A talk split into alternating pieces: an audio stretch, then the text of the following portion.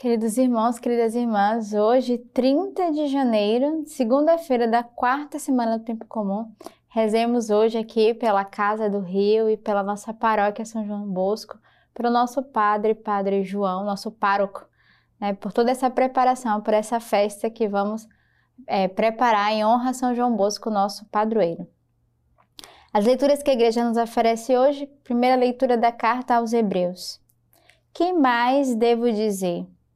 Não teria tempo de falar com promenores de Gedeão, Baraque, Sansão, Jefté, Davi, Samuel e dos profetas.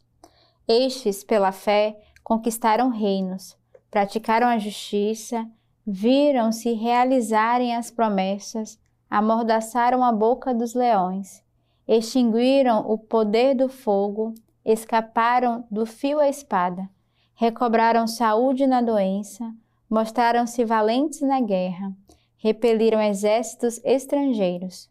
Algumas mulheres reencontraram seus mortos pela ressurreição. Outros foram esquartejados. Recusaram resgate para chegar a uma ressurreição melhor. Outros ainda sofreram a provocação dos escárnios, experimentaram os açoites, as correntes e as prisões foram lapidados, foram cerrados e morreram assassinados com golpes de espada. Levaram vida errante, vestidos com peles de carneiro ou pelos de cabra. Oprimidos e maltratados, sofreram privações. Eles, de quem o mundo não era digno, erraram pelos desertos e pelas montanhas, pelas grutas e cavernas da terra e não obstante, todos eles, se bem que pela fé tenham recebido um bom testemunho, apesar disso não obtiveram a realização da promessa, pois Deus previa para nós algo de melhor, para que sem nós não chegássemos à plena realização.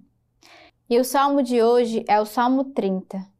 O Senhor, como é grande a tua bondade, tua reserva para os que temem a ti e a concedes para os que em ti se abrigam, diante dos filhos de Adão. Tu os esconde nos segredos de tua face, longe das intrigas humanas. Tu os ocultastes em tua tenda, longe das línguas que discutem. Bendito seja o Senhor que por mim realizou maravilhas de amor numa cidade fortificada. Quanto a mim, na minha ânsia, eu dizia: fui excluído para longe dos teus olhos. Tu, porém, ouvias minha voz suplicante quando eu gritava a ti: Amai ao Senhor seus fiéis todos. O Senhor preserva os leais, mas retribui com usura ao que age com soberba. O salmista vai dizer: O Senhor, como é grande a tua bondade, tu a reservas para os que temem a ti. Então, o salmista hoje nos convida a reconhecer a bondade do Senhor e que Ele reserva a todos aqueles que o temem. Ou seja, o Senhor é bondoso, é compassivo, mas nós precisamos estar íntimos e unidos a Ele para que toquemos na Sua bondade, na Sua fidelidade com cada um de nós. E o Senhor que cuida daqueles que se abrigam, daqueles que precisam ser abrigados, daqueles que precisam ser de fato acolhidos por Ele. E é tão bonito porque vai dizer: Tu os escondestes nos segredos de tua face. Então, o Senhor que é, na, deseja que busquemos essa intimidade para reconhecer a sua face e vivemos esse mistério de intimidade, tocarmos na bondade que Deus tem com cada um de nós. E ele termina o salmo dizendo: Amai o Senhor, seus fiéis todos. O Senhor preserva os leais mas retribui com usura aos que agem com soberba. Então ele faz a cada um de nós um alerta, né? Ele ama os fiéis, ele preserva, mais cuidado, porque aqueles que usam de soberba, né, o Senhor, é, ele retribui da mesma forma com o qual nós o buscamos. Então, meditemos ao longo deste dia, sobretudo meditemos sobre a bondade que o Senhor tem com cada um de nós. E o evangelho de hoje de São Marcos, chegaram do outro lado do mar, à região dos Gerazenos. Logo que Jesus desceu do barco, caminhou ao seu encontro. Vindo dos túmulos, um homem possuído por um espírito impuro. Habitava no meio das tumbas e ninguém podia dominá-lo, nem mesmo concorrentes. Muitas vezes já o haviam prendido com grilhões e algemas, mas ele arrebentava os grilhões e estralhaçava as correntes, e ninguém conseguia subjugá-lo. E sem descanso, noite e dia, perambulavam pelas tumbas e pelas montanhas, dando gritos e ferindo-se com pedra. Ao ver Jesus de longe, correu e prostrou-se diante dele, clamando em alta voz: Que queres de mim, Jesus, filho de Deus Altíssimo? Conjuro-te por Deus que não me atormentes. Com efeito, Jesus lhe disse: Sai deste homem espírito impuro. E perguntando-lhe qual é o teu nome, respondeu: Legião é o meu nome, porque somos muitos e rogava-lhes insistentemente que não os mandasse para fora daquela região. Ora, havia ali, pastando na montanha, uma grande manada de porcos. Rogava-lhes então, dizendo: Manda-nos para os porcos, para que entremos neles. Ele o permitiu, e o espírito impuro saíram, entraram nos porcos, e a manada, cerca de dois mil, se arrojou no mar precipício abaixo, e eles se afogavam no mar. Os que o apacentavam fugiram e contaram fato na cidade e nos campos, e correram a ver o que havia acontecido. Foram até Jesus e viram o endemoniado sentado, vestido e em são juízo, aquele mesmo que tivera a legião, e ficaram com medo.